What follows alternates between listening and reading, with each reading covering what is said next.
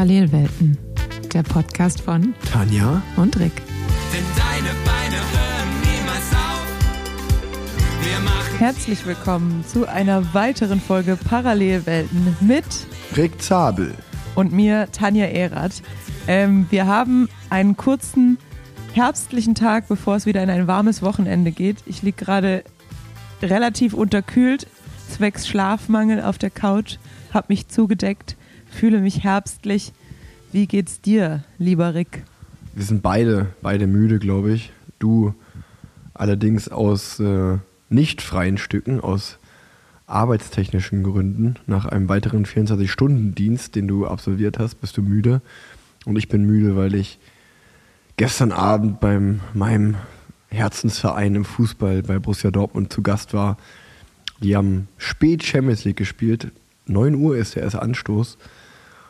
Und dementsprechend bin ich sehr spät ins Bett gekommen und auch sehr früh wieder aufgestanden und auch müde. Warst denn wenigstens erfolgreich? Ja, war ein ganz grandioses 0-0, was ich mir angeschaut habe. Ja, Aber es war trotzdem ein schöner Abend. Ich habe ja, ich schaffe es ja nur so zwei, drei Mal im Jahr im Stadion und ähm, es ist aber doch immer wieder schön. Und immerhin ist ein kleines Maskottchen für dich rausgesprungen, wie ich an deinem Fingerpüppchen sehe. Also das ist von Oscar. Oscar ist ja äh, Clubmitglied, äh, genauso wie ich. Und da bekommt man das geschenkt. Ich weiß gar nicht, warum das hier bei mir auf dem Tisch rumliegt äh, beim Podcasten. Aber naja, ähm, passt zur Thematik. Ist übrigens auch gute Story zu, zwischen dem ersten und zweiten Kind. Ähm, Oscar habe ich, glaube ich, schon vor seiner Geburt bei Borussia Dortmund angemeldet. Fritz ist ähm, bis heute nicht angemeldet. Der wird ein halbes Jahr, was ich mir auch von äh, Leo öfter mal anhören kann. Vielleicht wird es da mal Zeit. Aber ich tendiere halt auch immer so hin und her zwischen. Also, wir wohnen halt sehr nah am Stadion vom 1. FC Köln. Das ist auch ein sehr toller Verein. Also, eigentlich wäre es viel praktischer, da Fan zu sein. Da kann man einfach zu Fuß hingehen. Ich bin ja auch zweitgeborenes Kind und merke mehr und mehr mit Freunden, die jetzt Kinder bekommen und auch dann zwei Kinder bekommen oder mehr Kinder bekommen, wie egal so das zweite Kind ist im Vergleich zum ersten.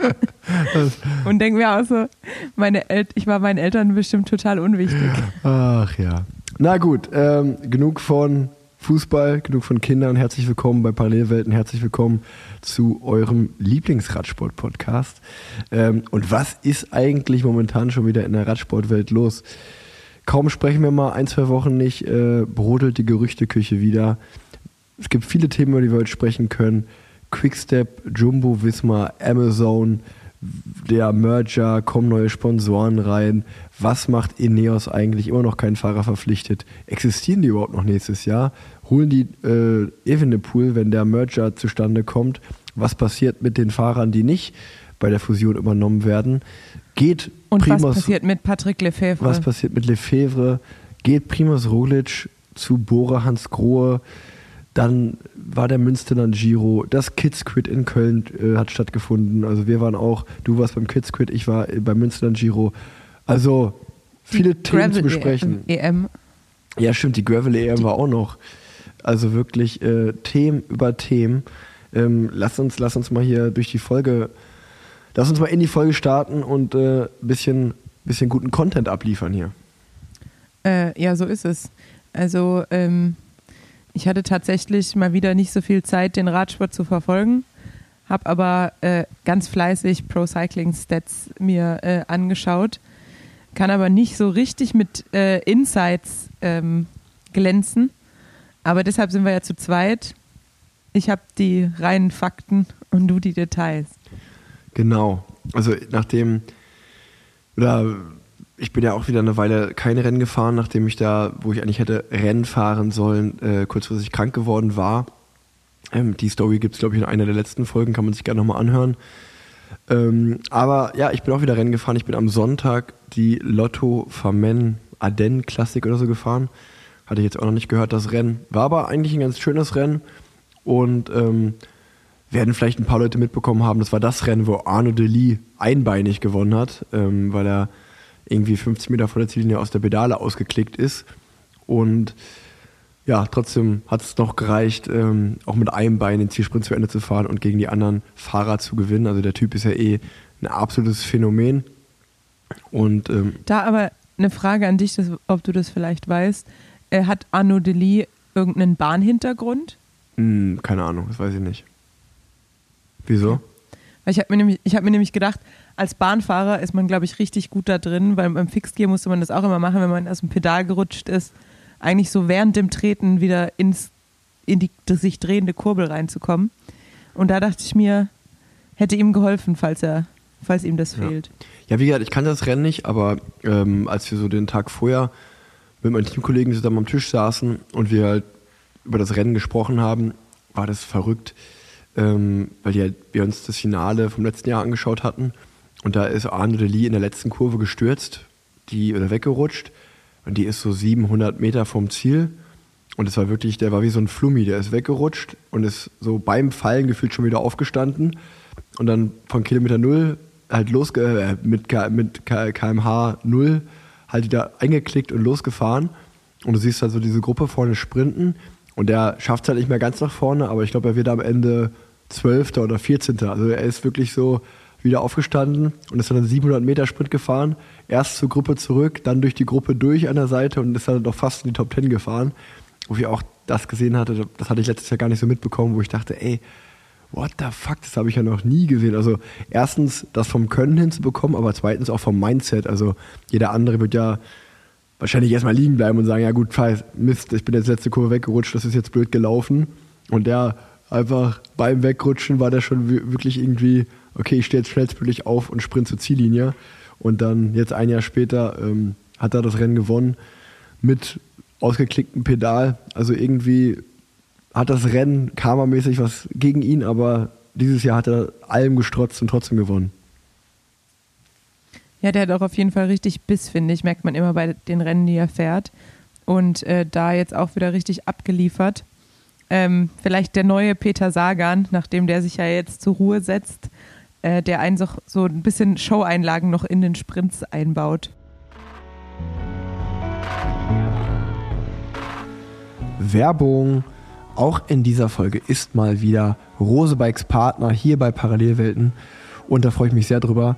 Tanja Erath, meine Podcast-Partnerin, wird ja auch von Rose gesponsert. Und falls ihr mal Lust habt auf einen Community Ride mit Tanja, dann folgt ihr ihr am besten auf Instagram, falls ihr das nicht eh schon tut. Und klickt mal auf den Link in ihrer Bio. Dort gibt es nämlich alle Infos zum nächsten Community Ride. Checkt das gerne mal aus. Was ihr auch auschecken solltet, ist die Website von Rose. rosebikes.de.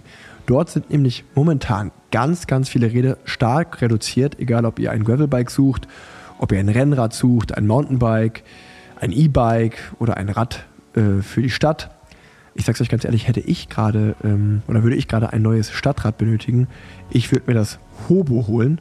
Das ist das neue Stahlrad Citybike von Rose und das finde ich richtig cool. Gerade den Korb, der vorne dran ist und auch das Bike an sich sieht einfach super lässig aus und richtig schön.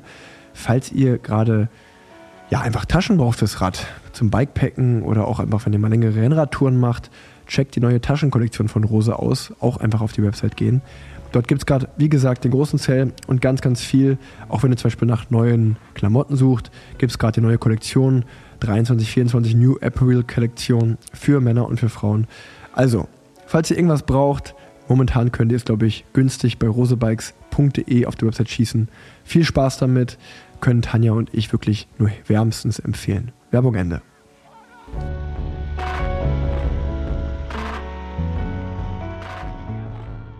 Ja, stimmt, Peter Sagan, das war auch noch, dass der aufgehört hat. Auch, auch crazy, ne, wenn man, wenn man, äh, ich finde, an den Leuten sieht man einfach gut, wie sich der Radsport verändert hat. Also Peter Sagan, Greg van Avermaet, Chris Froome, also das waren ja wirklich vor nicht allzu langer Zeit die großen Helden im Radsport. Und ähm, jetzt kam halt diese ganze neue junge Welle. Wir haben gerade über Arne Lee gesprochen, Van der Poel, Van Art. Und ähm, also für den Peter Sagan, mir ist nochmal bewusst geworden, weil ja viele ähm, Profis, die mit ihm gefahren sind, haben ihm ja geehrt und auch so Abschiedsposts gemacht. Und dann wurden auch nochmal so aufgeführt, was er alles gewonnen hat. Und wenn man sich das so durchliest, dann ist es schon wieder fast so ein bisschen in Vergessenheit geraten, was der für ein krasser Profi war und ist und was für eine Legende er ist und was er alles gewonnen hat. Und dann war das fast schon so ein bisschen sang- und klanglos, wie er aufgehört hat, äh, jetzt hinten raus.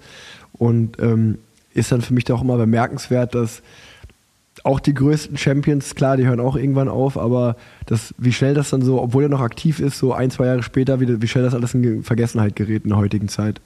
Ja, absolut. Und ähm, es gibt ja dann immer so, es gibt so Legenden, die irgendwie die Zeit überdauern, egal ob jetzt ein Eddie Merckx oder auch so ein Pantani äh, oder ein Ulle, wo man das Gefühl hat, die, die verlieren nie an Relevanz. Und dann denkt man sich ja eigentlich so ein Peter Sagan, ich meine, mehrfach Weltmeister, grünes Trikot, also ich meine, was der alles gewonnen hat, kann man ja gar nicht aufzählen in einem Podcast, glaube ich. Äh, aber ja, wie du sagst, wie schnell das dann trotzdem an Relevanz verliert, weil der Sport dann doch so schnelllebig ist. Ja. Da fragt man sich halt wirklich, was für einen Legendenstatus muss man einnehmen, damit man wirklich so die Zeit überdauert. Ja. Und ich fand, äh, Jaron Thomas hatte auch einen sehr schönen Post bzw. Abschiedspost äh, verfasst und hat geschrieben, ja, dass er ja, also dass Peter Sagan ja die neue Generation inspiriert hat und dass er, dass die ja alles können und dass er sich dafür nicht bedankt, aber ihm ansonsten äh, zu einer tollen Karriere gratuliert. Das fand ich, Ja, ist was dran. fand ich sehr süß. Da ist auf jeden Fall was dran. Ähm, ja, nee, aber äh, genau, wo waren wir stehen geblieben? Das, also das Rennen da in den Ardennen bin ich gefahren und ähm, ich habe auch immer nur wieder gesagt, äh, crazy, weil wir haben gerade gesprochen, Arne, Arno Deli hat gewonnen, Caden Gross auch mit guter Form aus der Welt gekommen, ist da gefahren. Und das war halt schon ein Rennen, das hatte knapp 3000 Höhenmeter. Ich war echt happy, wie ich gefahren bin, aber war dann in der letzten Runde, weiß ich nicht, 20, 15 vor Ziel abgehangen, wo es nochmal die letzte Bergkombination gefahren wurde. Da war ich einfach äh, alle und kaputt. Und dann kommen aber trotzdem dann noch irgendwie 40, 50 Fahrer an, die da um den Sieg sprinten.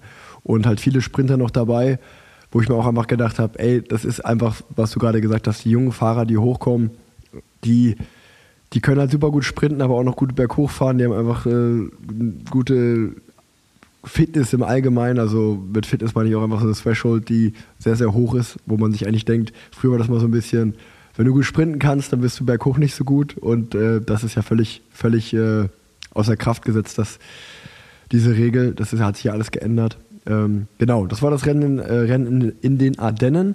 Und dann wurde mir die. Ja, das habe ich mir auch. Achso, ja. äh, Sorry, das grätsche ich noch kurz rein. Das habe ich mir nämlich auch gedacht bei euch im Team. Ähm, ich glaube, bei euch ist ja der, äh, hilf mir, Riley, Wiley Sheen. Riley äh, gefahren. Und der ist ja auch vorne eigentlich mit reingekommen. Und der ist ja so ein richtiger Sprinter, wie er im Buche steht, so klein und kompakt Ja. und äh, richtig, richtig, also so ein irgendwie quadratisch praktisch gut. Ja. Wo man jetzt auch nicht denkt, dass er bei so einem Rennen einfach drin bleibt Ja. im Feld. Das war Also- stark, der ist echt gut gefahren. Ähm, ja, sehr, sehr interessant. Die ganzen jungen Fahrer, äh, die machen es den alten Hasen, wie ich mich jetzt fast schon bezeichnen würde, auf jeden Fall schwer. Aber auch schön zu sehen, wie die, wie motiviert die sind und ähm, wie die dafür leben. Das motiviert einen auch immer noch aufs Neue, muss ich sagen. Ähm, Wem sagst du das? Ich werde wahrscheinlich, wenn der Podcast rauskommt, werde ich gerade 34. Ähm, jetzt, jetzt fühlt sich's richtig alt an. Ach ja, ja, ich werde 30 im Dezember. Ähm, dann, ich, ich, wenn wir beide über 30 sind, würde ich sagen, wir sind eine Generation.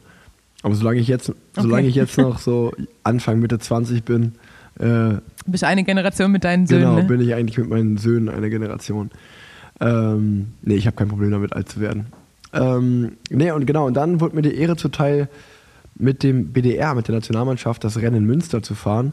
Dadurch, dass mein Team dort nicht gefahren ist, weil es hatten mich auch ein paar Leute gefragt, wie das denn überhaupt zustande kommt. Es ist halt oft so, dass ähm, wenn, so wie bei mir, Ismail Pimentek war nicht am Start oder bei Juri Hollmann ist das Team Movistar nicht gefahren oder im Fall von Max Walscheid das Team Kofidis nicht.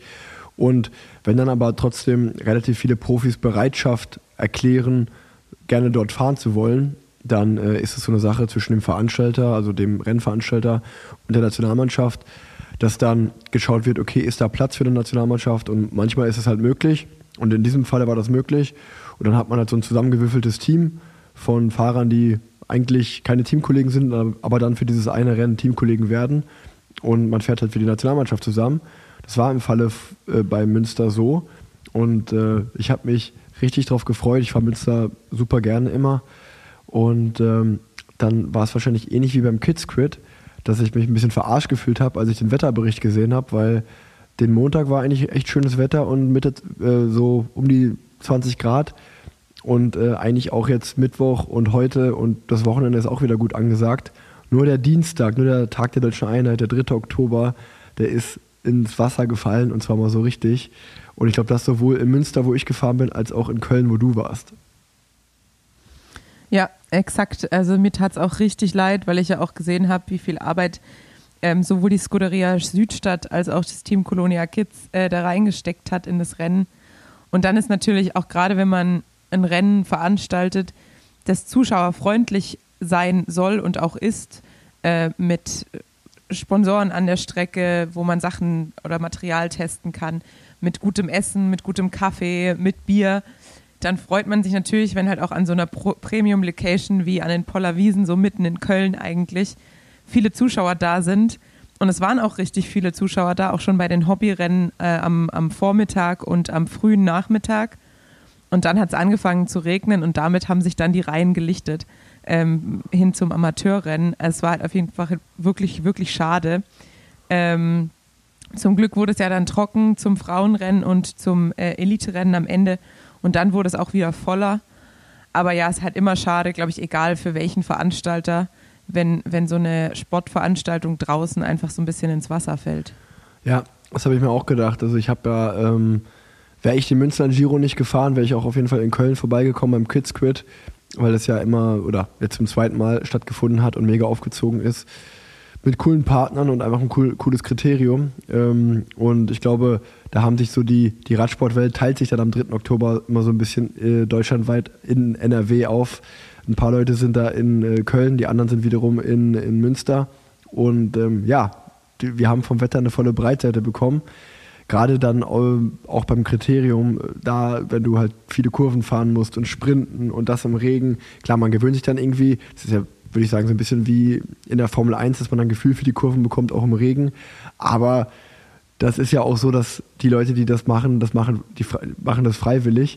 Ich mir auch denke, ja, Respekt, dass ihr dann in Anführungsstrichen im Amateurrennen dann so reinhaltet und um die Kurven ballert, weil wenn man da halt wegrutscht, das ist dann im Zweifelsfalle die Rennhose, die man selber bezahlt hat und das Rad, was man selber bezahlt hat, was da kaputt geht. Und äh, beim Profi ist das natürlich auch ärgerlich und die Gesundheit steht erster, an erster Stelle. Aber zumindest das Material ist da zweitrangig, das wird man ja ersetzt bekommen.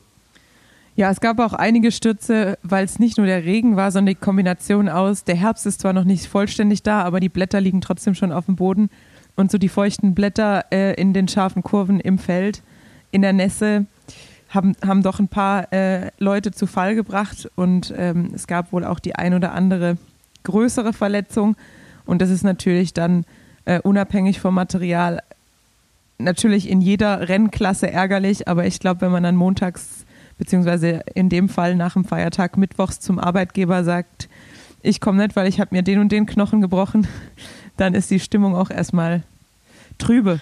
Ja, auf der anderen Seite kann der Arbeitgeber, also ich meine, man kann sich darüber ärgern, aber das könnte ja auch bei einer Radausfahrt hobbymäßig oder bei einer Radtour passieren. Also äh, klar ist es äh, vielleicht nicht so gern gesehen, aber man kann es ja auch nicht verbieten. Ne? Aber ich schätze mal, du warst jetzt nicht so traurig, dort nicht fahren zu müssen.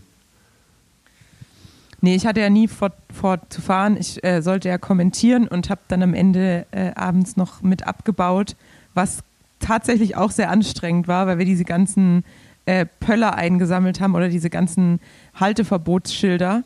Und die haben ja diese, diese Beschwerungsteile ja. unten, diese Füße. Und da wiegt eins bestimmt, keine Ahnung, 15, 20 Kilo.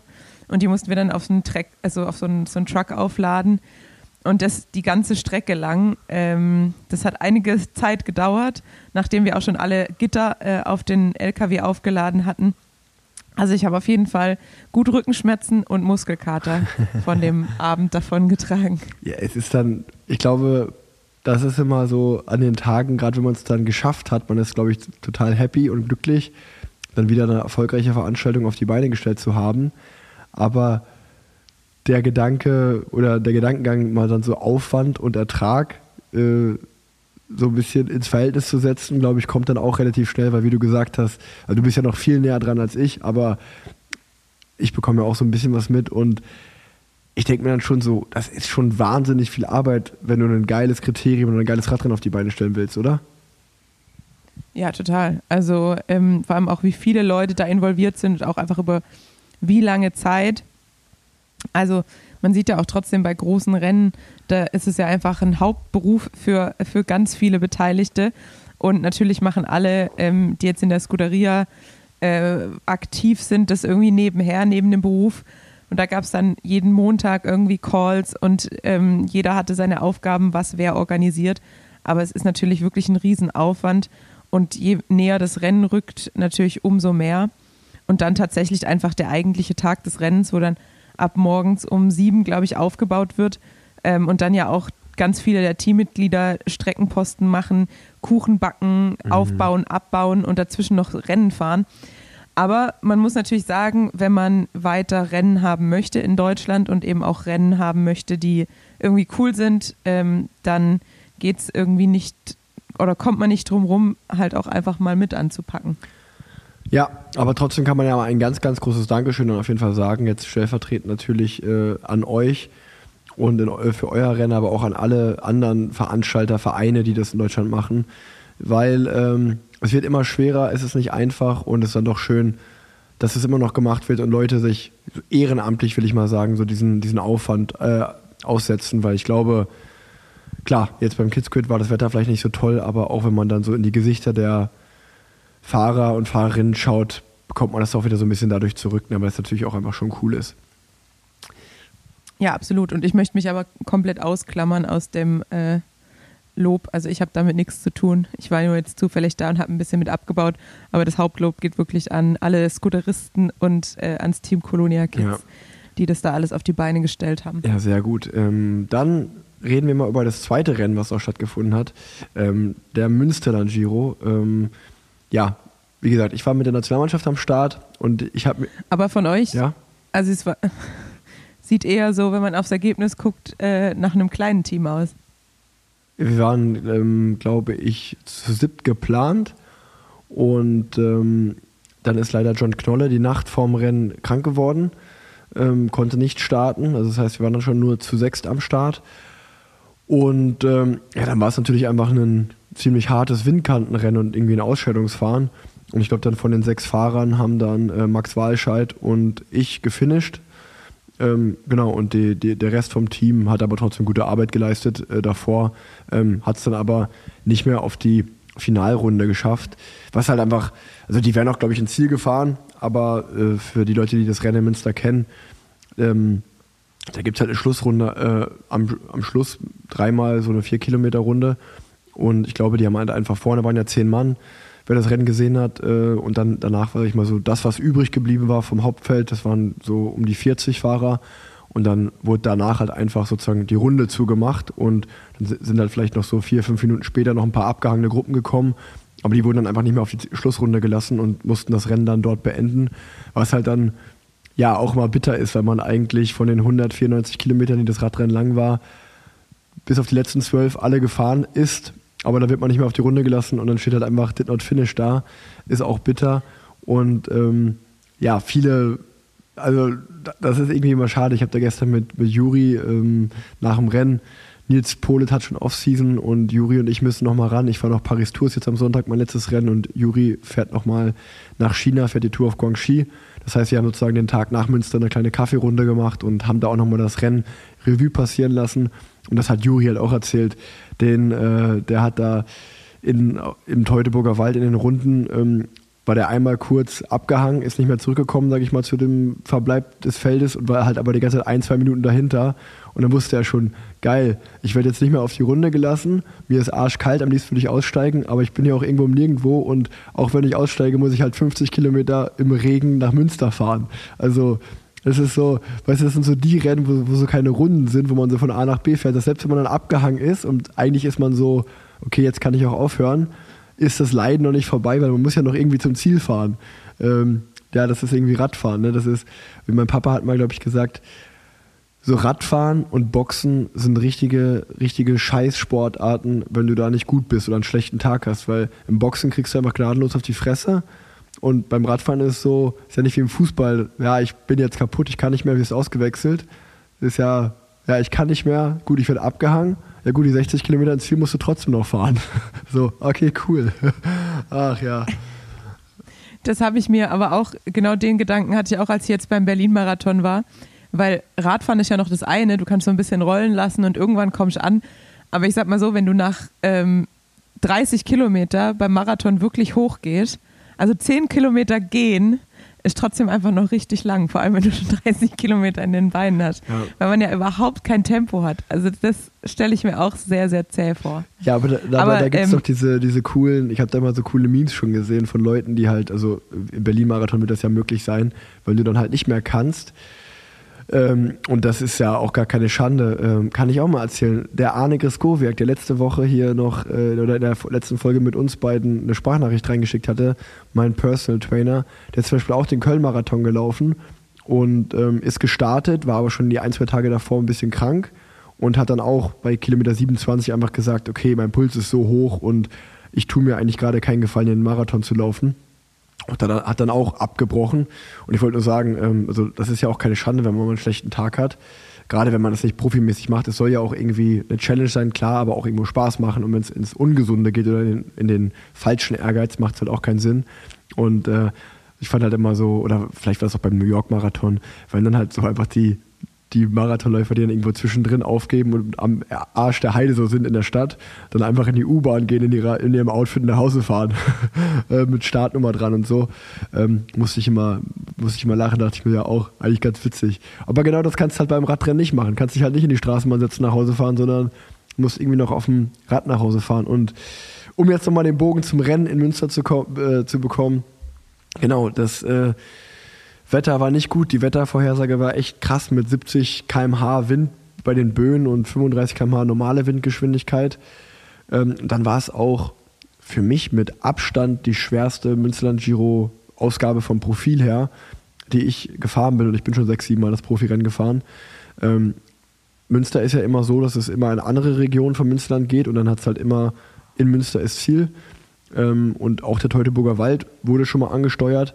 Aber äh, Fabian Wegmann, glaube ich, ist da auch in führender Position, der die Runde macht. Dieses Jahr hat er schon so einen richtigen ekligen Klassiker-Parcours rausgesucht. Also es war wirklich Start in Osnabrück und dann nach den ersten paar Kilometern schon kleine Straßen.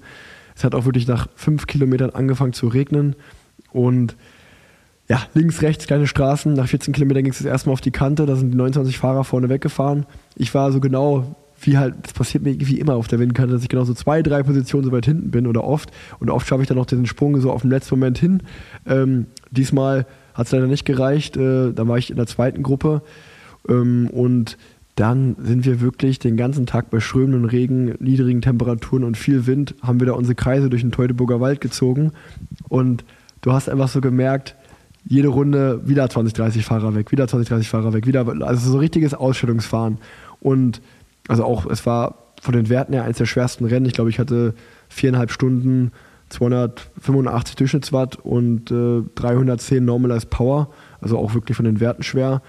Und ähm, zum Rennen an sich dann, dann war halt wirklich, erst sind wir zwei groß, größere Runden, die noch okay waren im Teutoburger Wald gefahren und dann drei kleine Runde und die hatten es echt in sich, weil die auch sehr verwinkelt waren und dann gerade bei dem Wetter hat sich das mega auseinandergezogen und ähm, ja, ich bin da glaube ich ganz gut Position gefahren, deswegen konnte ich mich vorne in der Gruppe halten und ähm, wir sind dann nochmal, also um es mal so zu erklären, sozusagen, ich war dann, ich war sozusagen immer im Hauptfeld, was sich ausgedünnt hat. Diese Gruppe hat dann irgendwann 20 Fahrer von der ersten Gruppe, zu denen haben wir wieder aufgeschlossen, aber die ersten 10 rund um den Sieger, rund um Christoph Laporte und Jonas Koch vom Poppel. Zehn Fahrer sind dann vorne durchgekommen und wir sind, glaube ich, so mit einer Minute Rückstand in Münster zu denen gefinisht. Und ich habe dann für Max Walscheid äh, ja, den Sprint angefahren, aber das war so ein typischer Sprint, wo man gemerkt hat, äh, da sind alle kaputt und äh, alle waren auch, glaube ich, einfach froh, das Rennen beendet zu haben. Und ähm, wir sind, gerade in Münster ist ja so Kopfsteinpflaster auf der Runde, da weiß man, da will man eigentlich auch eher weiter vorne fahren als weiter hinten. Das heißt, Max und ich, oder eigentlich dachte ich mir, ich bringe Max vorne auf die Runde und dann ist mein, mein Job getan für den Tag.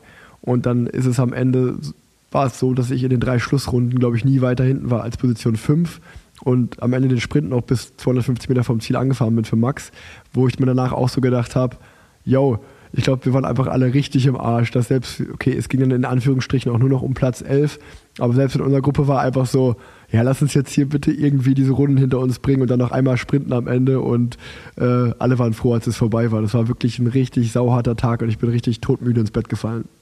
Das kann ich mir sehr gut vorstellen. Aber ich glaube, wer auch ein richtig starkes Rennen gefahren ist aus deutscher Sicht, ist äh, Tim Thorn-Teutenberg. Ja, der ist auch. Der hat sich ja, glaube ich, auch richtig. Genau, der ist äh, echt stark gefahren. Äh, mit Sprung in der ersten Staffel war der und dann, glaube ich, auch noch Sturzpech gehabt und wieder aufgestanden, wieder zurückgekommen. Ähm, das kam natürlich auch noch dazu, äh, ähnlich wie beim Kidsquid, äh, wenn es da nass ist und die Blätter ähm, auch noch ein paar Stürze passiert. Zum Beispiel Juri Hollmann ist auch gestürzt und war dadurch dann äh, ist ins Hintertreffen geraten.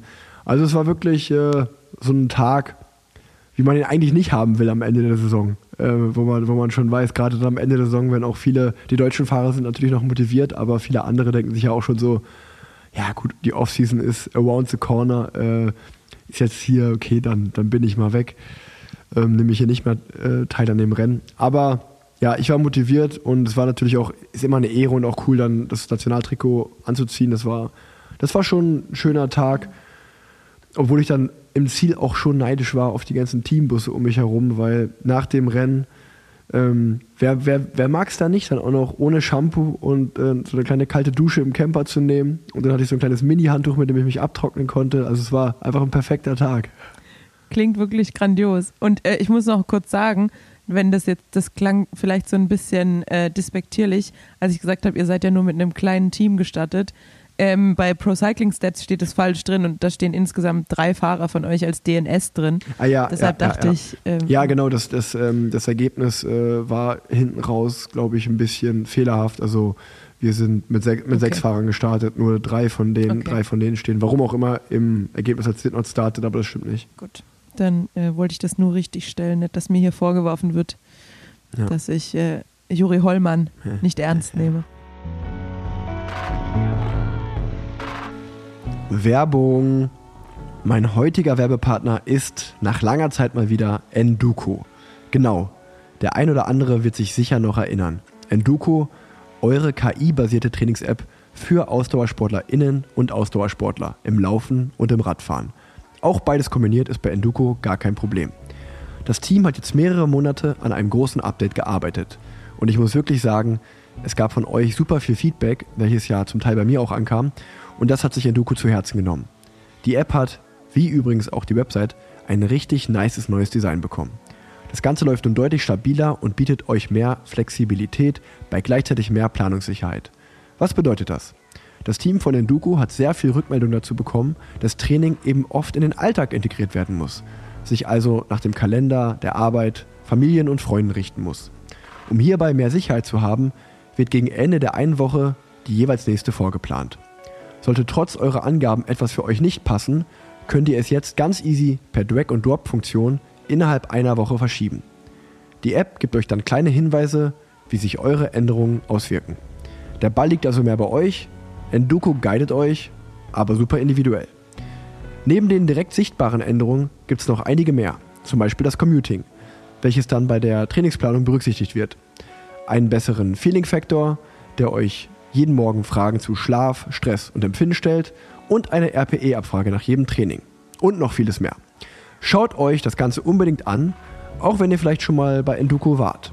Jeder Neukunde bekommt mit dem Code RICK, also meinem Vornamen, R-I-C-K geschrieben, steht aber auch in den Shownotes, statt der zwei Wochen Probezeit vier Wochen for free. Ich bin mir sicher, nach den vier Wochen seid ihr überzeugt, dass Enduko für euch das Richtige ist. Probiert es wirklich gerne mal aus. Haut rein, viel Spaß beim Training mit Enduko.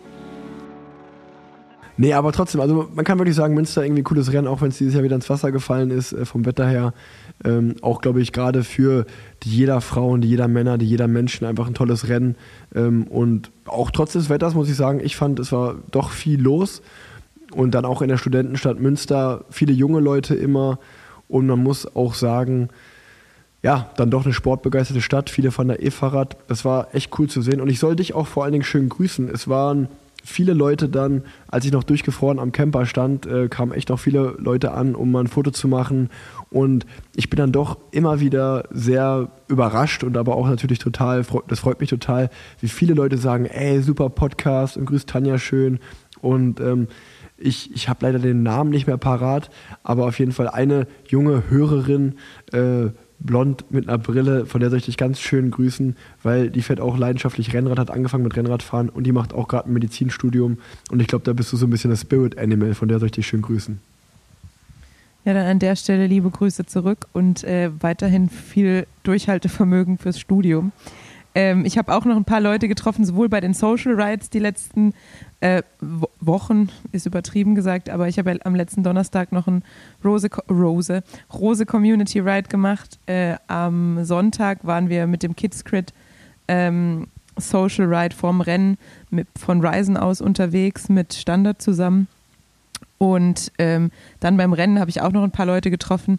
Ähm, und ja, das freut mich auch immer sehr, äh, wenn man auch dann die Stories hört, den Max, äh, ja doch, Max war es, äh, habe ich beim Rennen getroffen, der dann auch gesagt hat, er hat durch den Podcast wieder mit dem Radsport angefangen und hat auch angefangen, Frauenradsport zu verfolgen durch den Podcast. Und sowas freut mich dann natürlich immer sehr, weil wenn ich immer mal wieder Phasen habe, wo ich mich frage, ähm, was mache ich eigentlich und wer hört sich an, was ich hier eine Stunde ins Mikrofon plauder, dann ist es doch immer sehr schön, wenn man äh, die Bestätigung von außen bekommt, dass Leute es mögen und dass Leute es gern hören und dass es auch im, teilweise wirklich im Leben von den Leuten ähm, Spuren hinterlässt. Das ist dann immer sehr, sehr schön zu hören. Das ist wirklich, also das kann ich nur genauso bestätigen und an alle Zuhörerinnen und Zuhörer, Ihr habt es wahrscheinlich eh schon gesehen, wenn wir jetzt drüber reden, aber das ist doch die erste Folge mit dem neuen Podcast-Cover, Tanja. Ah ja, schön. Dann äh, sehen wir jetzt beide vorzüglich aus wieder. Ja, wir haben nochmal das Podcast-Cover für euch geupdatet. Ähm, ja. Äh, ich, ich, wollte nämlich keinen Rudy Project Helm mehr tragen. die, die Phase ist zum Glück vorbei. Ach ja, ähm, und ähm, genau, jetzt haben wir über die deutschen Rennen gesprochen, ein bisschen, das, was bei uns so beiden los war, also in der unmittelbaren Radsportwelt. Bei Tanja geht die Klinge. Muss Lennart Wer dran. könnte das sein? Ich weiß es nicht. Ist, das, ist das schon der Amorelli-Kalender, der Weihnachtskalender, der vorbestellte? Jetzt kommen wir nicht wieder damit. Ey. da wurde uns auch irgendwas vom Besenwagen angedichtet, das sich irgendwie konstant hält. Ach ja. Ähm, nee, wir wollen doch ein bisschen, wollen wir die Gerüchteküche, ja, wir können aufräumen, können wir sie nicht. Wir können eigentlich nur mitspekulieren, was da so gerade alles passiert. Ich wollte gerade sagen, es sind halt, also wir hatten ja vor kurzem schon mal äh, die Gerüchteküche, also du hast ja nicht angeheizt, du hast eigentlich nur erzählt, was du gehört hast. Ähm, die Sachen stehen ja immer noch irgendwie so ein bisschen im Raum, sind aber eigentlich komplett wieder umgeworfen worden von anderen Gerüchten, die jetzt im Raum stehen und damit ja auch irgendwie die Gerüchte, die du in den Raum gestellt hast, ähm, negieren. Ja, aber dann lass uns doch wenigstens den aktuellen Stand wiedergeben. Also momentan, wenn man, den, wenn man dem allem so ein bisschen Vertrauen oder Glauben schenken darf, ähm, heißt es wohl, dass das Team Jumbo Visma und das Team Quickstep fusionieren werden, obwohl man Fusion, glaube ich, nicht so wirklich dazu sagen kann, weil eigentlich übernimmt das Team Jumbo Visma Teile des Teams Quickstep und auch gar nicht allzu viele, deswegen verstehe ich das auch gar nicht so richtig. Ähm, angeblich ist nur Platz für sechs Fahrer von Quickstep und äh, da schreibt Jumbo dann, also Jumbo, der Hauptsponsor, geht ja eh am Ende des nächsten Jahres raus, deswegen glaube ich, ist Visma eh so ein bisschen, oder das Team Jumbo Visma eh auf der Suche nach neuen Sponsoren. Von daher machen die deswegen die Fusion vielleicht. Weil das ist auch so ein Ding, ich frage mich, warum fusioniert Jumbo Visma überhaupt? Also, das ist da irgendwie für den Radsport im Allgemeinen ein absolutes Trauerzeugnis, wenn ein Team alle drei Grand Tours gewinnt. Die letzte Grand Tour noch mit Platz 1, 2 und 3. Und dann müssen die trotzdem mit einem anderen Team zusammengehen, um, sag ich mal, das Fortbestehen ja, zu gewährleisten. Dann denke ich mir, wenn das Team keine Sponsoren finden kann, welches Team denn dann überhaupt?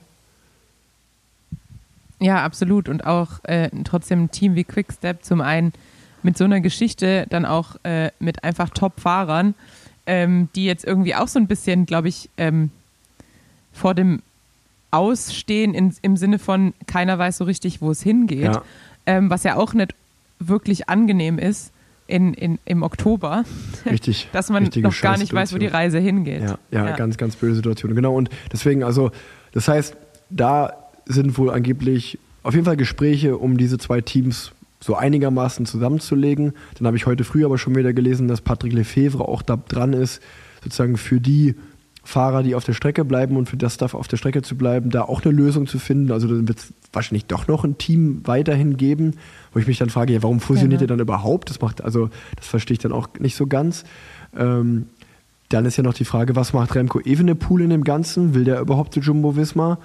Ähm, wenn man Und dann auch die Frage, was passiert mit den Frauenteams, die jeweils Ja. da an die, an die Männerteams gekoppelt sind, weil davon spricht ja irgendwie aktuell noch niemand. Ja, das stimmt, das kommt auch. Ähm, da weiß ich auch nicht, inwiefern die halt einfach losgelöst sind von dem Ganzen. Aber mit den gleichen Sponsoren werden da ja auch einfach Geldgeber wegfallen. Also, das ist ja auch so ein bisschen komisch. Und was halt immer das Schlimme ist, dass dann halt wirklich, wie gesagt, sehr viele Einzelschicksale im Sinne von Fahrern davor stehen, kurz vor Ende der Saison, ähm, mit einem eigentlich gedachten sicheren Vertrag vor dem eventuellen Karriere ausstehen, Ja. weil sowas kann ja tatsächlich entscheidend sein und wie man bei Cavendish gesehen hat, ähm, auch für halt einfach Fahrer, die ähm, wirklich viele Erfolge mitbringen, ein unfreiwilliges Ende bedeuten könnten. Ja, ja, ja, ja. Ähm, genau, ja, die News gibt es natürlich auch noch, dass Cavendish weiterfährt und ähm, das hat sich so in meinem Umfeld schon, wusste ich das seit längerem, weil man schon so gehört hat, okay, fährt, geht zu Astana, wo man sich dann denkt, ja gut, äh, warum geht er zu Astana? Eigentlich ja nur, wenn Kev weitermacht und es wäre ja auch ein komisches Ende jetzt gewesen, irgendwie Schlüsselbeinbruch bei der Tour, ewig nicht wirklich da oder äh, passiert nichts und erholt sich von der Verletzung. Dann einmal noch Türkei-Rundfahrt fahren und dann zu Ende wäre ja auch komisch gewesen. Von daher, ähm, ja, glaube ich, oder finde ich sehr cool, dass er nochmal ein Jahr dranhängt und äh, diesen Tourrekord versucht zu knacken. Ähm, und gerade nachdem ich, haben wir darüber geredet? Ich habe ich hab die, die Kev-Doku mir angeschaut und ähm, dachte mir auch nur so, okay, krass, also der ganze sportliche Erfolg hin oder her, aber wenn du diese Doku anschaust, waren das, glaube ich, auch ganz, ganz viele beschissene Jahre, die er da hatte bei, bei beim Team vom Bahrain und bei NTT. Ähm, also da möchte ich auch nicht tauschen und auch nicht so, ja, auch nicht in der Haut stecken, wenn du dann eine Essstörung entwickelst und Depressionen und was weiß ich alles. Also bin ich auch mal gespannt, wie Kev allgemein damit umgehen wird, äh, wenn er irgendwann mal die Karriere beendet. Also jetzt ist es ja nicht dieses Jahr, sondern nächstes Jahr. Ich glaube, wenn du so ein kompetitiver Typ bist und dich so krass übers Radrennenfahren definierst, ähm, dass es immer dir schwerfallen wird, wenn du dann irgendwann mal aufhören musst. Du kannst ja nicht fahren, bis du 50 bist. Ja, wahrscheinlich. Oder ich hoffe für ihn, dass er dann halt entweder in die Rolle als sportlicher Leiter Ja. irgendwo sch schlüpft und dann eben immer noch äh, im Radsportzirkus vertreten ist oder äh, sonst irgendwas findet, was er mit genauso viel Leidenschaft und Biss verfolgt wie den Radsport an sich. Ja, ganz genau. Äh, da wird hoffentlich diese Lücke durch etwas anderes geschlossen. Aber genau, zurück zu dem, wo wir eigentlich, eigentlich waren. Ähm, und ich glaube, Wirrwarr wird es am besten beschreiben. Also wir haben es gerade gesagt, was passiert mit Remco Evenepoel bei dieser ganzen Fusionsgeschichte und seinen Helfern. Ähm, war, Und dann, dann ja auch Roglic, der eventuell zu Bora geht oder höchstwahrscheinlich Ja, jetzt ja, zu Bora ja, geht. Genau. Also wenn, man- wenn man, ich glaube, das ist jetzt schon mittlerweile sehr wahrscheinlich, dass er zu Bora gehen wird, wo ich sage, wo man erstmal natürlich sagen muss, krass, dass Jumbo Visma ihn gehen lässt, grünes Licht da gibt, wenn es Vertrag ist. Auf der anderen Seite aber auch krass, dass Bora Hans Grohe so ein Paket schnüren kann, um jemanden Fahrer wie Primoz Roglic zu verpflichten, weil das ist ja auch an ziemlich hohe Gehaltsvorstellungen geknüpft. Und ähm, also Respekt da an Bora, dass die sagen, ja, wir können das umsetzen, wir können Roglic verpflichten. Und dann auch irgendwo, wenn man schaut, wer so dieses Jahr das Team Bora verlässt und wer dann so kommt, glaube ich auch irgendwie so konsequent in, ihrer, in ihrem Plan ein GC-Team werden zu wollen, ähm, ist das der nächste konsequente Schritt und äh, glaube ich ganz, ganz wichtiger Schritt, weil mit Roglic haben sie natürlich schon einen Contender, der die Tour gewinnen kann. Und ähm, auch wenn er vielleicht nicht der Top-Favorit gegenüber einem Wingegar oder Pogacar ist, aber ähm, ja, wenn das einer schaffen kann, dann äh, Roglic noch, glaube ich, neben den beiden und vielleicht noch einem Evenepoel. Mal schauen. Also irgendwie sehr untypisch für Anfang Oktober, dass noch so viele Fragezeichen sind Im Argen, ja. und äh, dass Das man doch so gar nichts weiß und weil man muss sich ja überlegen, also ich meine, jetzt bei mir ist die Saison in vier Tagen vorbei, dann ist Urlaub Und ich würde mir jetzt nicht gerne in den Urlaub gehen mit dem Gefühl, wie geht es jetzt eigentlich nächstes Jahr überhaupt weiter. Und dann haben wir schon Anfang November das erste Teamcamp, im Dezember ein Trainingslager, im Januar ein Trainingslager.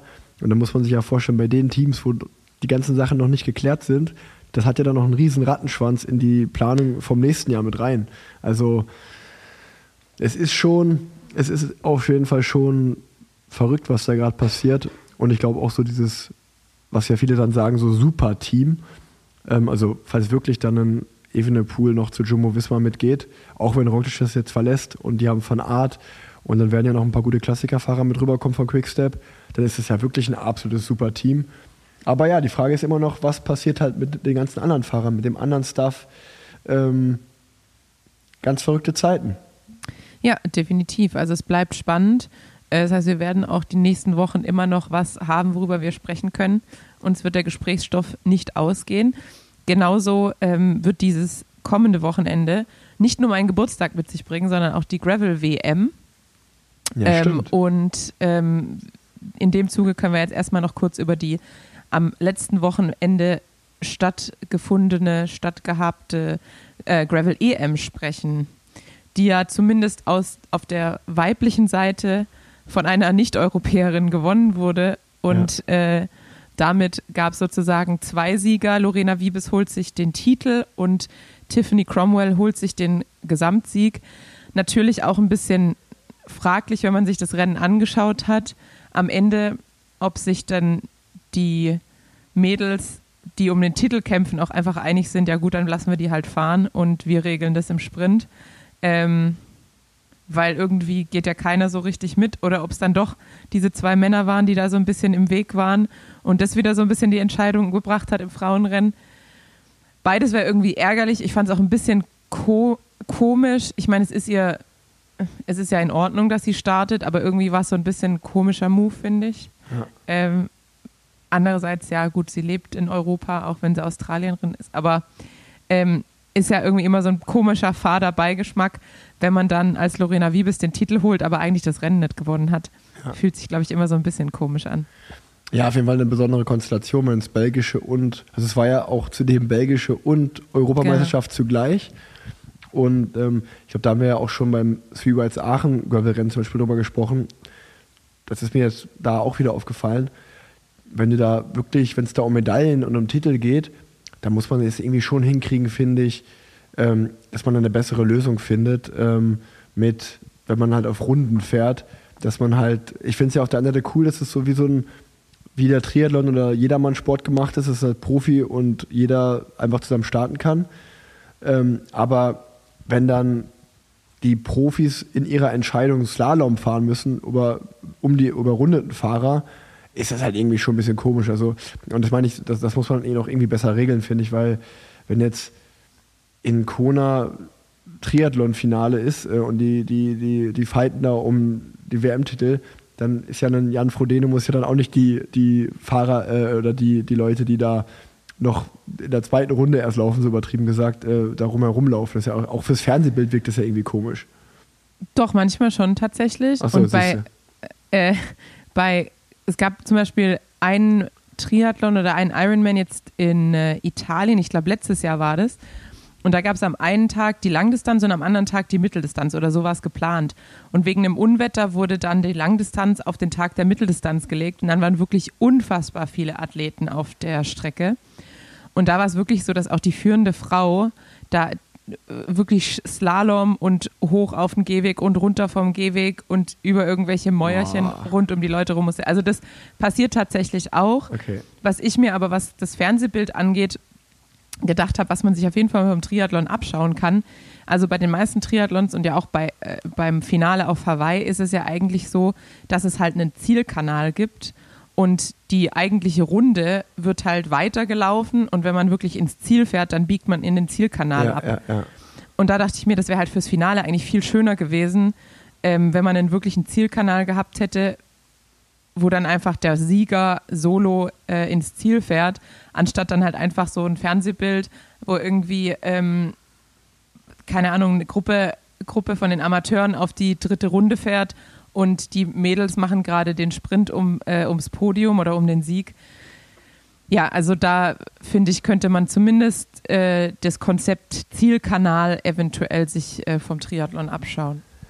Ja, ähm, hundertprozentig. Naja, und zum, zum Rennen, das wirst du vielleicht sogar mehr gesehen haben als ich. Ich habe eigentlich nur die News gesehen und das Ergebnis gesehen. Also bei den Frauen hast du es gerade schon gesagt, Lorena Wiebes hat äh, die Gravel EM gewonnen. Und ähm, genau, also ich habe es auch gesehen, wie du irgendwie schon ein bisschen strange, dass Tiffany Cromwell da startet. Ist ja okay, aber natürlich, wenn es dann da um den EM-Titel geht und eine Australierin fährt weg, würde ich mir auch denken, ja gut, es ist mir jetzt egal, weil die, mir geht es ja ums Trikot und um die Goldmedaille. Ähm, die ist jetzt in dem Sinne keine Konkurrentin, die fährt so ein bisschen aus der Wertung. Aber ja, dann halt auch, irgendwo, irgendwo ist es ein bisschen komisch, da, da gebe ich dir schon, schon recht. Und ähm, bei den Männern. Ja, ja nee, sag du. Ja, und aus deutscher Sicht natürlich sehr ärgerlich ähm, für Caroline Schiff, die das ganze Jahr ja einfach wirklich eine grandiose Saison gefahren ist und super stark war, die ähm, beim Recon Ride am Tag davor, glaube ich tatsächlich, sich das Schlüsselbein gebrochen hat und damit raus ist Eieiei. für die EM und schätzungsweise auch äh, bei keiner Wunderheilung auch für die WM. Äh, ist natürlich sehr ärgerlich, wenn man die Form hat, ja. die sie jetzt bisher gezeigt hat und dann bei den großen Titelrennen jetzt nicht dabei ist da ähm, auf jeden Fall gute Besserung an der Stelle. Ja, Aber dann können wir direkt zu den, zu den Männern switchen, denn Caro und äh, Paul Voss haben ja auch einen Podcast und äh, Paul Voss hat geliefert ähm, und hat sich die Bronzemedaille gesichert ja. in einem wirklich sehr stark besetzten Männerfeld. Ja, genau. Und da gewinnt ähm, Jasper Stuyven vor Tim Merlier, also eigentlich zwei Straßenprofis. Und ähm, ja, super starkes, super stark besetztes Feld. Und ähm, ich glaube, auch die WM haben sich ja auch ähm, mit Wout von Art und vielen anderen Fahrern richtig, richtig äh, gute, gute äh, Fahrer angekündigt. Ich hatte ein Interview von, äh, von Paul Voss gelesen, dass er, ähm, also wenn ich es richtig verstanden habe, das war auf radsportnews.com, ähm, dass er sozusagen so ein bisschen schade findet, dass es keine Qualifikationsrennen gibt für EM oder WM, weil so wie er, der halt ja, das ganze Jahr Gravel-Profi ist, ähm, wenn man sozusagen den Gravelsport ver verfolgt, dass dann auch immer bei der EM und WM andere Fahrer auftauchen und das Rennen mit äh, dominieren, obwohl das, sag ich mal, in den Normalfällen der vielen anderen Gravel-Szene sind die dort halt nicht am Start und es wäre halt cool, wenn es da Qualifikationsrennen geben würde, dass man halt auch, dass auch die Straßenprofis wie einen Tim Merlier, wie auch jetzt einen Jasper Stuyven vielleicht wenigstens ein Gravel-Rennen vorher fahren müssten, um sich zu qualifizieren. Ähm, was hältst du davon, Tanja? Ja, ich muss sagen, also zum einen kann man ja schon mal feststellen, dass in der Schlussgruppe, die es gab, äh, nur World Tour-Fahrer und halt auch ehemalige World Tour-Fahrer äh, unterwegs waren. Dazu gehört Paul Voss ja trotzdem auch. Ähm, ich finde halt, dass es ja eigentlich, und so habe ich das jetzt auch schon von vielen ähm, Gravel-Fahrern gelesen, also irgendwelche Zitate oder Interviews, die da wiedergegeben wurden in den sozialen Medien, die halt sagen, dass es ja eigentlich trotzdem auch das Ansehen und sozusagen so die Credibility von den Gravel-Rennen äh, erhöht, wenn natürlich auch ähm, Gravel-Fahrer mit den äh, World Tour-Profis wirklich sozusagen eins zu eins im Sprint gegeneinander kämpfen. Und es war ja auch letztes Jahr bei der WM so. Und ja, grundsätzlich, also bei der WM hat man ja immer auch andere Fahrer, als man sie äh, aus dem, sonst aus der Besetzung kennt. Also eine WM oder eine EM oder die gesamten Titelwettkämpfe sind ja oft sehr anders zusammengesetzt, weil Nationen halt Fahrerinnen ähm, nominieren und damit je nach Na Nation Fahrerinnen nicht fahren, die sonst auch gute Rennen fahren und gute Chancen haben und Fahrerinnen fahren, die halt für eine kleinere Nation fahren, wo es weniger Auswahl gibt. Also ganz oft sind Titelwettkämpfe ja ganz anders besetzt als normale World Tour Rennen. Deshalb finde ich es jetzt nicht so schlimm, dass, ähm, dass es das nicht gibt. Also ich ganz genauso. Also ich denke auch, also ich kann Fossis persönliche äh, den Punkt verstehen, dass man sagt, ey, ich fahre hier das ganze Jahr Gravel und dann kommen halt eigentlich auch für mich die Höhepunkte mit EM und WM und dann ja, muss man sich dafür nicht mal äh, qualifizieren. Kann man vielleicht auf so einer persönlichen Ebene schon verstehen. Äh, auf der anderen Seite finde ich, ist es für den Gravelsport an sich ja viel geiler, wenn die World Tour Profis und äh, eigentlich so jeder, der da Bock drauf hat, starten kann. Und wenn das die World Tour Profis dann in dem Falle sind, so, egal ob bei den Frauen oder bei den Männern, ist es doch mega der Vorteil, weil das ist den, das Ansehen vom Sport steigert und ähm, ja, auch jetzt wenn ein Wout van Aert da mitfährt oder auch ein Jasper Stuyven, das sind ja alles wirklich gestandene Straßenprofis. Und ähm, auf der einen Seite ist es ja dann irgendwie auch, finde ich, ein Kompliment für Fossi, dass der da so gut mithält. Also das äh, ist ja, also ich würde behaupten, die breite Masse, äh, wenn, wenn du da auf dem Podium stehst und eine Bronzemedaille um hast und zwei World Tour Profis stehen neben dir, ähm, ist es vielleicht von der sportlichen Anerkennung höher, als wenn da in Anführungsstrichen drei Gravel-Profis steht, wo die breite Masse die vielleicht nicht so kennt, weil das kann man ja schon so, glaube ich, so sagen, dass halt die, die World Tour Profis, wenn die dann in die Szene reinkommen, auch schon ein bisschen ihre, ihre Aufmerksamkeit und ihre Relevanz da mitbringen und das dann wiederum die ja einfach zu einem größeren Happening wird. Ähm, und das dann für den Sport im Allgemeinen auch wieder gut ist. Und das ist auch eh, eh immer mein Ansatz im Radsport, dass man lieber zusammenarbeiten sollte und sich die Hand geben sollte. Und irgendwie ist es doch geiler, sozusagen, wenn nicht jeder um sein Stück vom Kuchen fightet, sondern wenn der Kuchen an sich einfach größer wird und dann jeder, jeder sein Stück abnehmen kann, um da mal in einem Bild zu sprechen. Und äh, ich glaube aber, das wird halt super cool werden, weil das, das wird man jetzt, glaube ich, sehen, stetig Jahr für Jahr für Jahr wird es relevanter für die Radhersteller von den World Tour Teams auch, dass sie sagen, ey, Gravel ist absolut eine ernstzunehmende äh, Kategorie jetzt, genau wie Bahnradsport und Cross. Und wir haben da auch total Interesse, da unsere guten Fahrer aus den Werksteams, aus den World Tour Teams da am Start stehen zu haben. Und ähm, ja, das wird, das wird, äh, ich glaube, wir sind live dabei, wie sich da eine, eine coole, richtig coole Sportart entwickelt und ja, auch also ich persönlich finde es mega cool, dass äh, Mathieu van der Poel und Van Art da mitfahren und dass da gefeitet wird. Für die Radhersteller ist es, glaube ich, auch wirklich sehr, sehr interessant, ihre Räder weiterzuentwickeln. Ich glaube, es wird auch in zwei, es wird sich auch unterscheiden. Einmal so ein bisschen, in der letzten Folge war ja Robert Faken zu Gast, ähm, dieses Ultra Gravel Unsupported Racing, wo du noch mit Bike-Taschen fährst. Ich glaube auch, dass das da die Hersteller zum Beispiel in Zukunft zwei verschiedene Räder entwickeln werden. Für einmal diese ich sag jetzt auch mal ein Anbauen, was wirklich ja super lang ist oder auch dann noch, noch mal krasser ist es Badlands als Beispiel, wo du ja, mit Bikepacking-Taschen, unsupported Gravelrad, wo es vielleicht auch ein bisschen noch ums bequeme Fahren geht und um ewig lange Fahren mit Schlafen noch irgendwie, dass es da einmal Räder geben wird und dass es dann auch einmal so richtige, ich sag mal, Racing Gravel Bike Setups geben wird, die halt wie ein Klassiker oder wie ein langes Crossrennen gefahren werden. Ähm, und das sind dann halt auch, glaube ich, eher die Wettkämpfe, die halt EM und WM sind. Ja, und die Diskussion an sich erinnert mich auch so ein bisschen an äh, die Anfänge, als die Athleten von der olympischen Distanz im Triathlon so auf die Mitteldistanzen kamen und auf die Langdistanzen. Dann war es auch erst so, ja, aber wir, Lang wir Langdistanzprofis und die sollen doch auf der Kurzdistanz bleiben. Und ähm, oft ist da ja auch dann irgendwie trotzdem halt so eine Angst dabei, Natürlich. dass dass einem halt irgendwie so die Butter vom Brot genommen wird. Ganz genau. Und jetzt mittlerweile hat sich das total etabliert, dass ähm, ganz viele, gerade olympische Athleten, zwischen der olympischen Distanz, der Mitteldistanz und sogar der Langdistanz hin und her springen, wie bei einem Christian Blumenfeld zum Beispiel. Und es ist absolut normal und man spricht nicht mal mehr drüber. Deshalb glaube ich tatsächlich, dass es sich äh, erledigen wird und dass es halt einfach ja auch eine Entwicklung ist, die sich so nicht aufhalten lässt. Und man kann ja niemanden verbieten, ähm, das zu machen. Und ich Nee. kann mir auch vorstellen, selbst wenn es Qualifikationsrennen dafür gibt, also äh, ein Wout van Art ist ja sogar ein Qualifikationsrennen gefahren und hat es äh, dominiert und Ja. gewonnen. Das heißt, der hat ja seine Qualifikation, wenn es jetzt eine bräuchte. Ähm, und ich kann mir dann auch schon vorstellen, wenn es das geben würde, dann, wie du gesagt hast, haben die Teams mittlerweile auch ein Interesse daran und die Fahrradhersteller, die die Teams sponsern, dass eben auch die Gravelbikes präsentiert werden durch die Fahrer und zwar in einem großen Rahmen wie bei einem Titelwettkampf. Und dann würden die Fahrer, glaube ich, auch ähm, für ein Qualifikationsrennen freigestellt werden. Und bisher haben die ja da deutlich gezeigt, dass sie ähm, auch da vorne mit reinfahren können. Ja, ja. Aber ich muss einfach sagen, es ist einfach so verrückt halt auch. Ich meine, ich lebe dann jetzt auch wieder natürlich, ich habe nur meinen Blick und ich lebe in meiner kleinen eigenen Welt, in meiner kleinen eigenen Bubble. Das heißt, ich fahre da dieses Rennen in Belgien, wo wir gerade drüber gesprochen haben, Lotto Forment Classic. Und dann gehe ich halt danach irgendwie, wenn ich dann abends zu Hause bin, in die, schaue ich mal kurz rein bei Cycling News, was auch immer. Und dann sehe ich so, ah, heute war ja auch Gravel EM. Und wie, wie das alles so aufeinander prallt.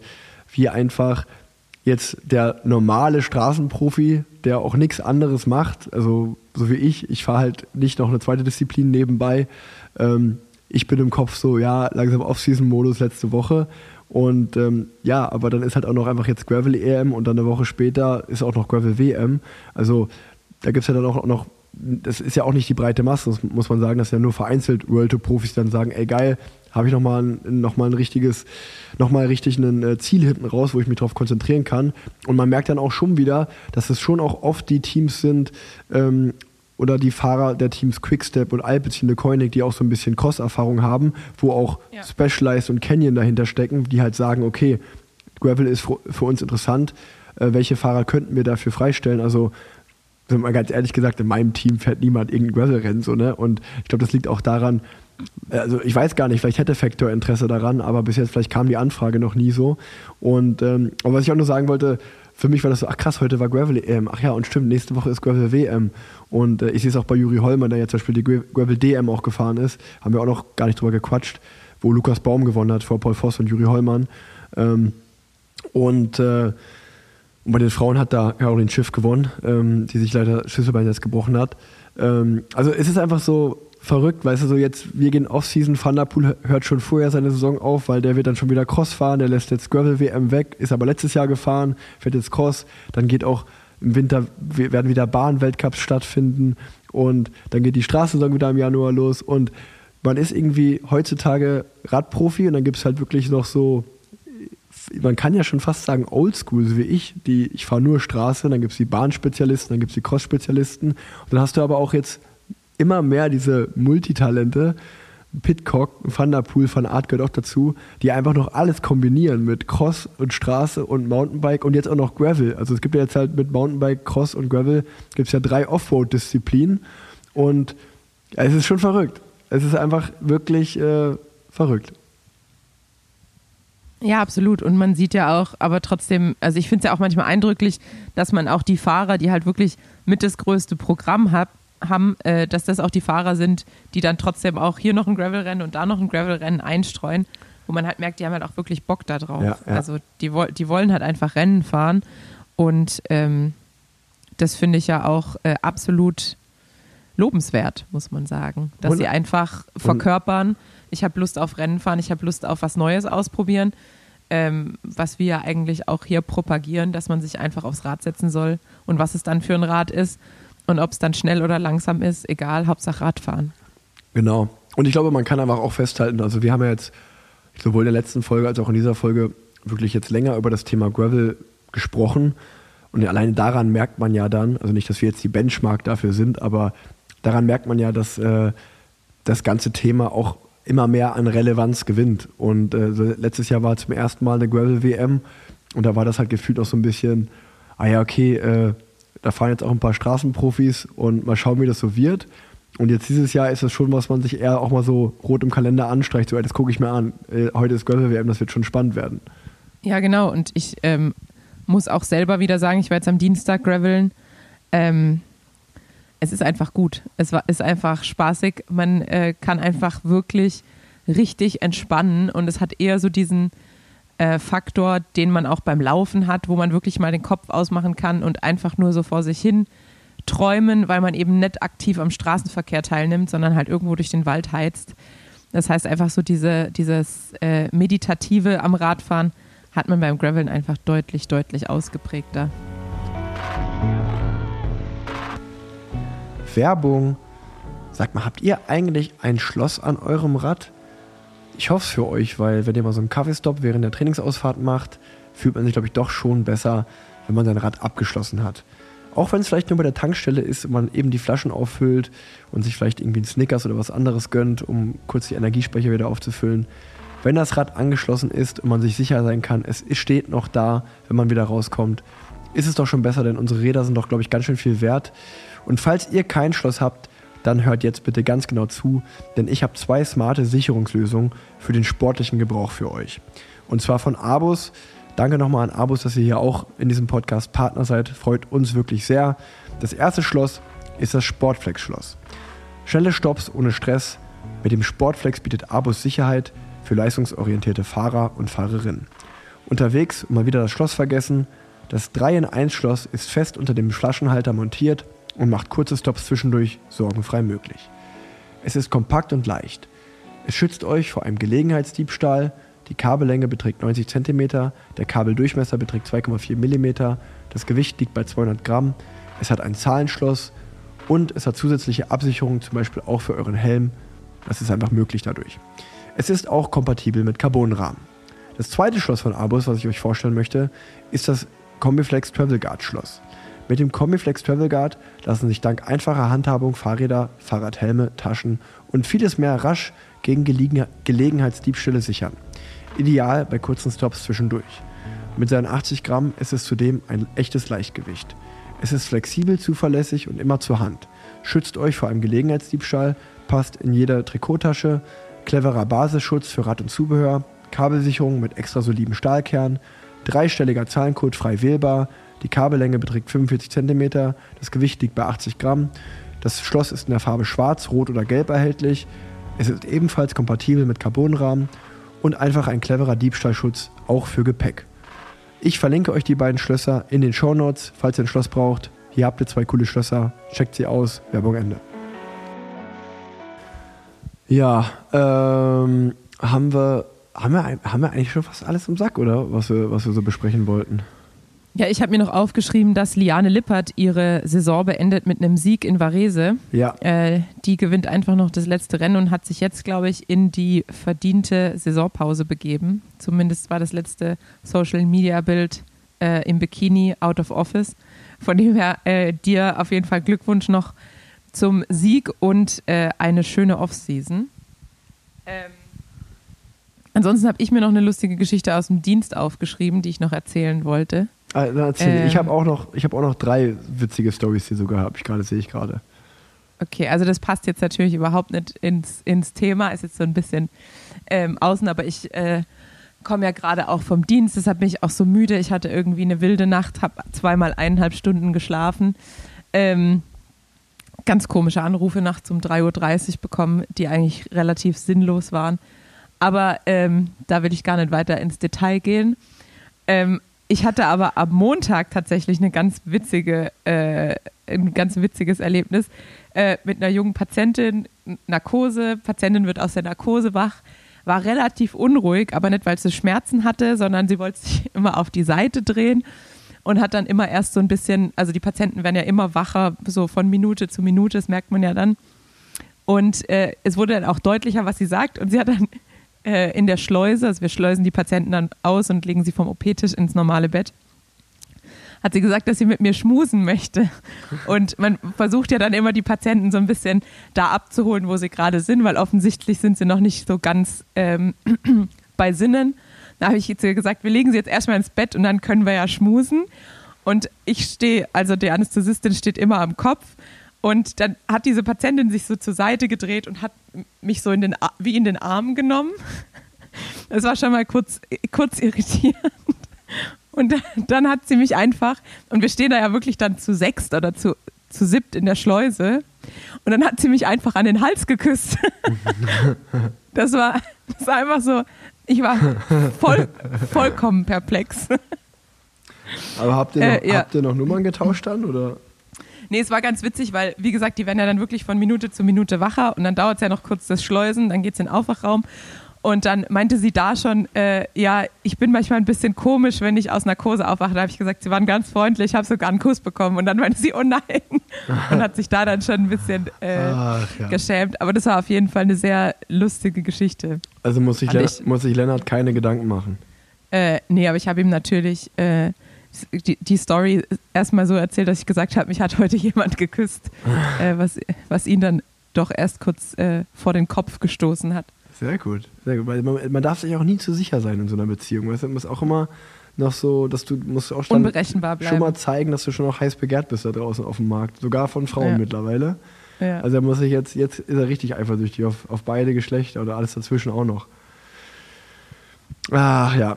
Ähm, gut, ich habe auch, ähm, ist doch eigentlich auch ganz geil. Wir haben eine volle Radsportfolge gemacht und jetzt noch so zwei, drei Sachen zum, zum Abschluss, die wir erzählen können. Also die erste Frage, das werde ich auch gleich noch bei, oder ist keine Frage, äh, die erste witzige, wie sagt man, äh, witzige Erlebnis ist, dass ich, und das, das, das werde ich auf Instagram auch noch posten gleich später, dass äh, die UCI, die hat, ich hatte, ich hatte eine Nachricht von der UCI in meiner Inbox auf Instagram. Da war ich so, okay, witzig. In der sie mich gefragt haben, ob sie, ich habe doch irgendwann mal im Frühjahr so ein Video gepostet mit den Handzeichen. Und äh, da haben sie gefragt, ob sie das, ob sie das äh, reposten dürfen, auch mit, mit Credits dann. Und die haben mich dann sogar als äh, Co-Autor eingeladen. Und ähm, das haben wir jetzt gepostet, vor zwei Tagen glaube ich schon. Und ähm, ja, ich frage mich jetzt auch an der Stelle einfach mal ganz offiziell, wann bekomme ich mein Regenbogentrikot für besten Content? Also ist da nicht, kann, können die mir nicht so ein Regenbogentrikot machen, wo vor irgendwie vorne so, guck mal, beim Zeitfahren ist ja so eine Uhr drauf und so. Können die mir nicht vielleicht einfach so ein Regenbogentrikot Mit so einem Instagram- mit einem Instagram, mit so einem Instagram-Handle vorne drauf? Dann, also das, das würde ich jetzt, also ich glaube, jetzt ist es offiziell, wenn die mir sogar schreiben, dass ich, dass ich sozusagen, ja, der einfach so World Champion of Content oder so würde ich es nennen. Ähm, da, also da würde ich schon mal ein Regenbogen, Regenbogentrikot gern haben. Ja, da müsste man natürlich prüfen, ob du, ist halt die Frage, musst du dafür der Radfahrer mit den meisten Followern sein, weil dann Nee, ist ja nicht Weltmeister. Nee, nee, nee, nee, ich glaube, ja, das, das, ja, äh, das, das muss man ja auch gar nicht so. Das ist, ich würde eher sagen, das ist so wie so ein, wie so ein Lebenswerk. Das kriegt ja auch einfach immer jedes Jahr ein Jahr anderer. So, weißt du so? Da- Jetzt, jetzt so im ersten Jahr bin ich das, weil die haben ja offiziell geschrieben. Und dann, das ist wie so ein Lebenswerkpreis bei so Preisverleihung. Das wird dann jedes Jahr weitergegeben, einfach so an die Leute, die das so machen und lange dabei sind. Ich sag dir nur eins, ähm, frag dich zweimal, ob du das wirklich willst, weil ich wette, dieser Preis wird in China bei der UCI-Gala übergeben. Nein, ich mache ja nur Spaß dann- auch. Den Preis gibt's ja gar nicht. Und dann darfst du auch nach Guangxi fliegen. Ja, ist okay. Ist okay. Ich nehme dich mit, Tanja, plus eins. Wir zwei fliegen da First Class hin. First Class würde ich es machen. Nochmal Economy hin und her. Nee, ich auch nicht. Bin auch froh, dass ich da nicht eingeteilt bin, ey. Und dann noch ähm, zwei, weg, weg vom Social Media, Instagram-Leben, ins Back to the Real Life. Ähm, zwei Fails der Woche habe ich sogar. Ähm, war ist fairerweise letzte Woche passiert, beides, aber das eine ist mir in der Waschstraße passiert, beim Autowaschen. Du hast Fenster offen gelassen. Nein, nein, nein, nein, nein, nein, nein. Viel, viel dümmer. Viel, viel dümmer. Ja, da bin ich gespannt. Ich, ich bin reingefahren und mit Oscar und für Oscar ist natürlich Wasch, Waschstraße Erlebnis. Und ähm, ja, es war so eine ganz normale Waschmaschine, wo du halt mit, deinem, mit der einen Seite der Reifen so auf die Schiene fährst und dann fährst du halt rein. Und ich weiß auch, ich weiß, dass man den Parkhebel da auf N macht, also auf keinen Gang. Ich glaube, es war einfach aber die Gewohnheit beim Parken so, dass ich den Parkhebel halt auf P gemacht habe. Und das hat halt zur Folge, dass ähm, bei N ist ja dann einfach kein Gang drin und der Wagen rollt da durch. Und bei P, dann parkst du halt und dann will halt die Handbremse die ganze Zeit, dass du stehen bleibst. Das heißt, ich bin halt dort reingefahren, diesen Waschprozess. Aber und mir ist es halt in dem Moment gar nicht aufgefallen, weil ich Musik gehört habe mit Oscar laut und wir halt so rum, rumgetanzt haben, also Papa-Oscar-Zeit und das Wasser und alles aufregend. Und irgendwann wurde diese komplette Waschanlage gestoppt, alles ist so stehen geblieben. Und dann kam jemand an meine Seite und hat so richtig wütend ans Fenster geklopft. Ich habe das Fenster so runtergemacht. Und er so, sag mal, hast du den Parkhebel auf P oder was? Und ich so, ja, warum? Ja, du musst doch auf N machen. Und ich so, ah ja, stimmt, ey, sorry, mein Fehler. Und er so, hast du es nicht gehört? Der hinter dir wäre fast reingefahren, der hat die ganze Zeit schon gehupt, du musst jetzt ja alles anhalten. Und ich war so, ah nee, sorry, und einfach halt im Grund und Boden versunken. Das war so hart unangenehm auch. Einfach von, so von einem anderen Mann da richtig angeschrien worden. Äh, Da hat sich auch gedacht, Junge, der ist, äh, was ist er eigentlich für einer? Kann ich mal in der, nicht mehr in der Parkstraße, äh, in der Waschstraße richtigen Gang einlegen? Ähm, ja, das war auf jeden Fall, das war der erste Fail. Wichtigste Frage, was habt ihr denn dann für Musik gehört? Habt ihr so richtig so Kindermusik oder Nee, zumindest? Oscar, Oscar, Oscar sein Lieblingslied ist äh, äh, Nesaya von Scooter. Und doch, doch, ne, Nesaya von Scooter, weil, weil, das ist ja eigentlich, ähm, Nesaya ist ja das Tabaluga-Lied. Also so ist ja so ein halbes Kinderlied. Und das wechselt halt immer, wenn es im Refrain ist, dann ist es so diese Tabaluga-Melodie, so ganz schön.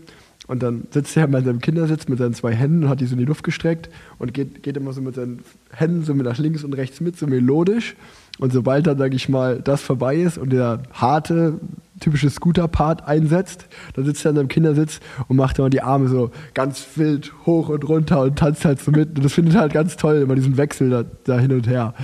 Ähm, naja, und ich war halt mit Bespaßung meines Kindes beschäftigt und äh, habe deswegen die komplette Waschstraße lahmgelegt. Ja, das Ähm, spricht ja für dich und deine Papa-Qualitäten, dass das Kind vorgeht vor der äh, vor, vor, den, vor den anderen Autofahrern und deren Sicherheit. Und, und die andere Geschichte schließt so halb daran an, weil das war auch, ähm, das war das vorletzte Wochenende. Ähm, dort habe ich meinen, meinen besten Freund Elias besucht äh, und meine Patentochter Malu und ähm, bin dort auch mit Oscar hingefahren. Das war das Wochenende von der Straßen-EM und ähm, da hatte ich sozusagen mit meinem Sohn zusammen ein, ja, auch ein äh, Vaterwochenende, mal nur wir zwei. Ich glaube, das war das erste Wochenende, wo Oskar und ich mal nur wir zwei waren, seitdem er lebt. Und sind wir halt zu Elias gefahren, nach Hamburg hoch und haben dann, ja, äh, weil Elias ist auch der Patenonkel von Oskar, haben wir sozusagen so nur die zwei Väter mit ihren beiden Kids ein Wochenende verbracht. Und als ich dann sonntags zurückfahren wollte, ähm, waren wir erst lange am Elbstrand, einen schönen Tag gehabt, noch was gegessen. Und dann sind die beiden Kids im Auto eingeschlafen und meinte ich, ey, komm, bevor ich jetzt zurückfahre, lass uns noch irgendwo leckeres Eis essen. Und dann meinte so, ja, hier auf dem Weg kommt so eine ganz alte Eisdiele, da, da gehe ich immer Eis essen. Dann sind wir da Eis essen gegangen und Elias hat einfach ein Spaghetti-Eis ganz klassisch bestellt. Und ich weiß nicht warum. Und es war ein Riesenfehler. Weil eigentlich bestelle ich auch einfach immer ganz normal Spaghetti-Eis, alles cool.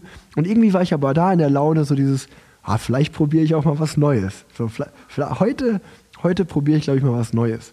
Und dann habe ich ewig da rumgeschaut und habe mich dann, weil ich, weil mein, meine Lieblingseissorte ist Haselnuss. Was ist denn deine Lieblingseissorte eigentlich, Tanja? Ich nehme eigentlich immer Schoko oder Stracciatella. Und einen ha äh, Haselnussbecher gab es nicht, aber es gab einen Walnussbecher. Da war ich sehr gut, das ist ja relativ ähnlich. Komm, nimm ich mal einen Walnussbecher. Und in jeder Eisdiele, in der ich bis jetzt war, ist halt ein Walnussbecher ein Walnussbecher. Das heißt, da gibt es dann halt ein Rezept, wie man den zubereitet, dann bekommt man den. Und dann habe ich gesagt, ja, ich will einen Walnussbecher. Und dann hat er gesagt, okay, alles klar. Welche drei Eissorten? Und dann war ich erstmal überfordert damit, weil ich dachte so, hä? So, ich habe ja einen Walnussbecher bestellt, warum muss ich denn jetzt die Eissorten aussuchen? Und dann habe ich halt drei Eissorten ausgesucht. Und dann war die nächste Frage, äh, Eierlikör, Amaretto oder Baileys? Und spätestens da war ich komplett überfordert. Und auch, weil eine Schlange hinter mir war, war auch übelst Druck und ich wusste irgendwie nicht, wie ich reagieren soll. Und war so, okay, das Einzige, was ich von den drei Sachen überhaupt schon mal getrunken habe, ist Baileys. Und dann bin ich ja so, äh, Baileys. Und dann hat er halt noch Fett Sahne oben drauf gemacht und Nüsse. Und dann habe ich diesen Eisbecher bekommen. Und es hat einfach alles nur nach Baileys geschmeckt. Und ich wollte einfach ein Eis essen. Ich wollte einfach ein leckeres Eis essen. Und es hat einfach alles nach Baileys geschmeckt. Es war so richtig in Baileys getränkt. Das war so bis oben hin voll mit Baileys. Und ich war so, das, das ist der ekelhafteste Eisbecher, den ich je in meinem Leben gegessen habe. Und hab den, aber ich wollte da nicht so, ich bin da nicht jemand, ich kann das da nicht stehen lassen, sondern ich, ich, ich esse das natürlich dann auf. Und es hat einfach nur super süß und nach Alkohol geschmeckt und also war wirklich kein Genuss. Und dann habe ich den halt so halt vor mich hingegessen und bin ich eingestiegen mit Elias ins Auto und habe ich und er hat die ganze Zeit nichts gesagt. Er hat sich glaube ich einfach nur gewundert, hat nichts gesagt. Da habe ich irgendwie so Digga, das war jetzt gerade ein richtiger Fail. Dann hat er auch gelacht, so einfach so, Digga, was hast denn du da gerade gegessen, Alter? also, ich wollte ja nichts sagen, aber warum nimmst du denn Baileys da mit rein? Ich so, ja, die haben mich gefragt, ich war überfordert. Und dann war halt auch noch der Effekt, dann sind wir halt am Sonntagnachmittag da nach Hause gekommen zu ihm und wir haben die Autos umgepackt und ich wollte losfahren. Und dann war ich todesmüde, weil, weil ich halt, also, du hast ja einfach am Sonntagnachmittag einen Likör getrunken, bevor du jetzt vier Stunden von Hamburg nach Köln fährst. Und dann musste ich mich erstmal hinlegen und Powernap machen, bevor ich dann losgefahren bin. Ja, da dachte ich mir auch, eigentlich eine witzige Story für einen Podcast, weil das war, das war ein richtiger Fail. Ja, vor allem, ich verstehe grundsätzlich dieses Konzept nicht, aber viele machen das ja, dass man Alkohol auf Eis packt, also oder Al Alkohol auf Süßspeisen. Macht also das nicht. Kann ich, das, ich kann das überhaupt nicht nachvollziehen. Macht das auf gar keinen Fall. Es war so, ich habe ein Eis gegessen, was nicht geschmeckt hat. Ich habe mir Fettkalorien reingeladen, die sich gar nicht gelohnt haben. Und dann war ich danach noch müde, weil halt Alkohol, dann, wenn du jetzt nicht Party machst, macht mich das halt müde. Und war ich einfach müde von einer vier Stunden Autofahrt. Also es war wirklich so eine Lose-Lose-Lose-Situation. Da du jetzt dreimal müde gesagt hast, also ich bin auch sehr müde. Ich muss jetzt, glaube ich, mal meine schlaflose Nacht zumindest noch um einen Powernap verlängern. Mach das. Ähm, da wir jetzt schon hier auch eine Stunde 15 gleich auf dem Tacho haben, würde ich sagen, it's a wrap. Ähm, und wir machen hier einen Schluss. Wir hören uns nächste Strich. Woche wieder, Tanja. Exaktemento. Ne- Nächste Woche gibt es da wieder ein Update, äh, wie wer dann mit wem fusioniert. Mal schauen. Mal schauen, was bis nächste Genau. Woche wieder passiert ist.